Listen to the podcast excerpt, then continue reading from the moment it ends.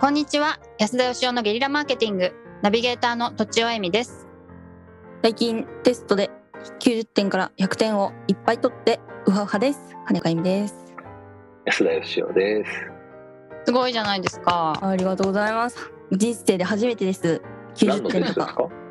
えっ、と介護福祉士になるための、うんえっ、と手前の実務者研修っていうやあうーんのまあ授業を受けるためのウェブテストなんですけどなるほど。すごいありがとうござい僕まもすでもね、あの本当に高校生ぐらいまで0点ばっかり取ってたんですけど、おーあうんのアメリカの大学に行って帰ってきたら試験で点取れるようになってましてね。へーはい。嬉しいですなよんで昔ね点取れなかったのかっていうのは逆に不思議でしたね。へなーわなんかだらろないままですかうん、わからないまま。なぜなぜ かなぜ点取れなかったのかはわからないままですか多分どうやったら点が取れるかっていうことを考えずに勉強してたんでしょうね。うなるほどはい。これとこれをこういうふうにやれあばるかもし試験期間までに点取るためにはこれとこれを覚えなきゃいけないとかこの使い方うんマスターしなきゃいけないみたいなのがあってそれをやればまあ点が取れたんで、まあ、そういう意味では自分はバカではなかったんだなということは分かりましたね。うーんなるほどはいなるほどで今日のテーマなんですがはい今日はですね見える選択肢と見えない選択肢の境目というテーマでですねお話ししたいなと。はいははいい見えない選択肢ってなんとなく分かります言ってること。えっとはい思いついてないみたいな意味ですかそうそう思いついてうんないっうてんいうう,、んはい例えばあの大学にね行くか行かないかとかねあ例えばあの履歴書見てなんで大学行ったんですかとかなんで1ヶ月で会社辞めたんですかとかなんで家をえー建てたんですかみたいなことは人間って答えられるわけですよ、ーはういんえー別に家建てなかったでもいいんですよなんで私は賃貸に住んでるかというとみたいなお金がありませんとか、えー家を建ててもローンが大変だからですとかいろいろ答えがあるじゃないですかはいうんところが人間には答えられない質問っていうのがありましてねはいはい例えばあのなんでサーカスの玉乗りにならなかったんですか金子さんはうんみたいな質問とか、ほうほうほう確かになんで、えー土偶のねフィギュアを買わないんですかみたいな質問 とか答えられないわけですよはい答えられないわけですよななんでって言われなてんもでなかっていうと考えたことがないからなんですね、はいはいはいうんうんだから本そ当のだ選択肢として現れるものは考えるわけですけど、はい現れないものはまあ考えないですよね。はいはい、まあ、何が言いたいかっていうと、うんその人間自分で選んできたみたいな思ってるじゃないですかこう目の前の選択肢かうんうんら。でも実はその選択肢ってたくさんある中の99.99%ぐらいは見えてないってことなんですよ。はいなるほどなるほどで見えてないものは選べないってことなんですね。うんうんあ例えばねい実家がサーカスだとするじゃないですか、はいあはそしいたらサーカスのピエロになるとか玉乗りするとかいう選択肢は入ってくるんですよね本当そうですよねうんはいそうなん実です家がだから親に結構関係サーカスじゃなかったばっか親に結構かんあの影響を受けますよねそういう意味だと職業選択ということで言うと親にも影響を受めけちゃるめちゃし、はいはい、その年齢的なものもあるし、りうんまあ、何が言いたいかっていうとですね本当のこと言うともっと選択肢はいっぱいあるよってことなんですけど、うんあの中学生とかがねもうこう居場所がなくなって自殺しちゃう子とかを見てはいいや本当はもっと社会は広いのにって大人は言いますけど本人にはやっぱそれが見えないわけですねはいそうかで見えなくなっちゃうとやっぱしんどいわけですよ自分にはもうこの赤かなんか赤に非常に近いピンクぐらいなのとかねそういう選択肢しかないなともうどれ選んでも私の人生真っ暗だって思っちゃうんですよねうんだけど実際はそれ以外にもう無数にあるわけですようんうんええ例えば僕ら3人だって明日からラーメン屋やってもいいわけですけどまあやらないですよねいやい多分いっす 楽しそう楽しそうだけ どしそうまあやまあ多分明日やってないですよね真剣には選ばない明日はやってないですねうんなんでやってないかっていうと選択肢に入ってないからはいうんだから選択肢に入ってない人生はスタートしないと。うん。だからまずはこの見えない選択肢をこう見える化するっていうかですね。そうですね。ねはい。私なんで最初の会社ですいません、はい私 最初の会社ですごいきついのにうんすごい頑張ってやってて、まあ、泣きながらやってたんですよ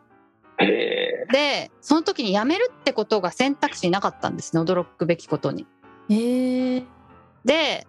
なんで辞めないのって聞かれてあ辞めるって選択肢にあるんだって気づいてもうあっという間に辞めること決めたんですけどそーうなんだ。だからもう続けるものだみたいに思い込んでたっていうどでうんどうやって続けるかしか選択肢として考えてなかったみたいな すげえ感じですね今思うとびっくりだけど、まあ、当時ね昔だったっていうのもありますけどそういうだからすごい実感値ありますね見えるだけでそれを選べるのにっていうそうなんですよね。はいはいはいでなんで見えないかってことなんですよ問題はね。なんで見えないんだ。うん。なんで見えないかっていうとですねそれはその選択肢って本当はもう無限に近いぐらいあるんですよ。はいうん。例えば今この我々がねこの瞬間にその先ほどまでの記憶を完全にリセットできるとしたらですよ はいまあつまり記憶喪失になると、あーはい、そしたらそしたら可能性は無限になるわけですよ。はいはい。そうでなのかな俺は何者なんだっていうことから始まるんで、はいなるほど。まあ、つまり大変なんですよ。例えば旅行に行くときに旅行の行き先とかどうやって行くかとかいつ行くかとか一切決めずに旅行に行くぞって決めてもなかなか大変でしょ。うん。そう実です、ね、際それで旅行にこぎつけようと思うとえらい大変じゃないですか。ツアーから選ぶ方が楽ですよね、楽なんですうよね。んはいなのでその大変だからある程度までは選択肢を自動的に狭めるようになってるんですようん、うんえ、人生がですか。人生が。まあ,、えーあの言い換えるなら自分の無意識がってことなんですけそ無意どう識がですねほうそれじゃないと生きられないような気はしますはい、そうなんですよ。なるほうどん、明日から別にラーメン屋やってもいいし、えー団子屋やってもいいし何やってもいいんですけどそれをね毎日毎日いや明日から俺何やるかなみたいなこと考えてたらえらい大変なわけですよ。大変すぎますね はい、はいだから無意識のうちにほとんどの選択肢は除外して例えば就職するか進学するかみたいなとかですね進学するとしてもこの ABC 校の中から選ぶみたいになっちゃうんですけど本当は全然違う選択肢なんていくらでもあるわけですようんうんうん。そうなんですよでもいろいろ見えた方がいいんですよね選択肢としてきっと。いやあのだからもう全ての選択肢を見てると本当気が狂っちゃうんでものすごいストレスなのではい。無意識が選択肢の幅を狭めてるっていうのはこれはあの悪いことじゃないと思うんですよ、はいはい。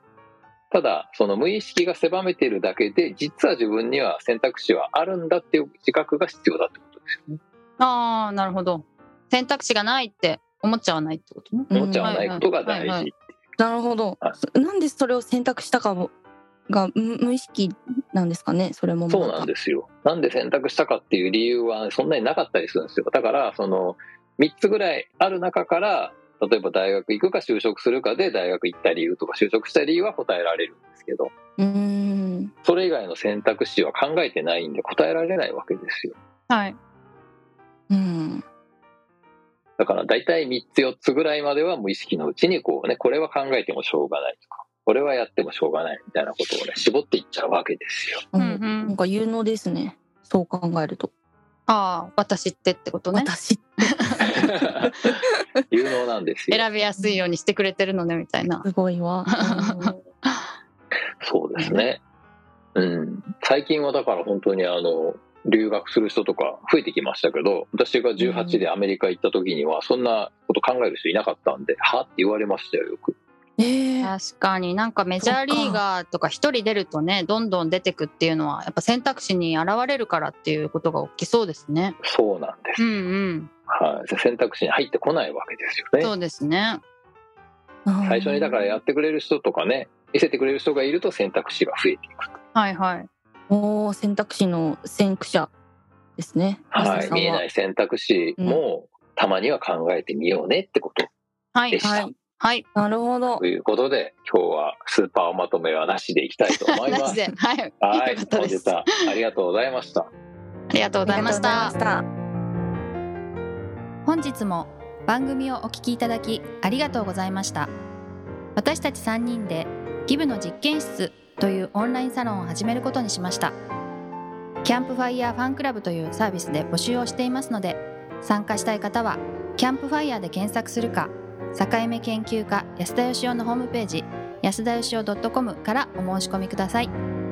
来週もお楽しみに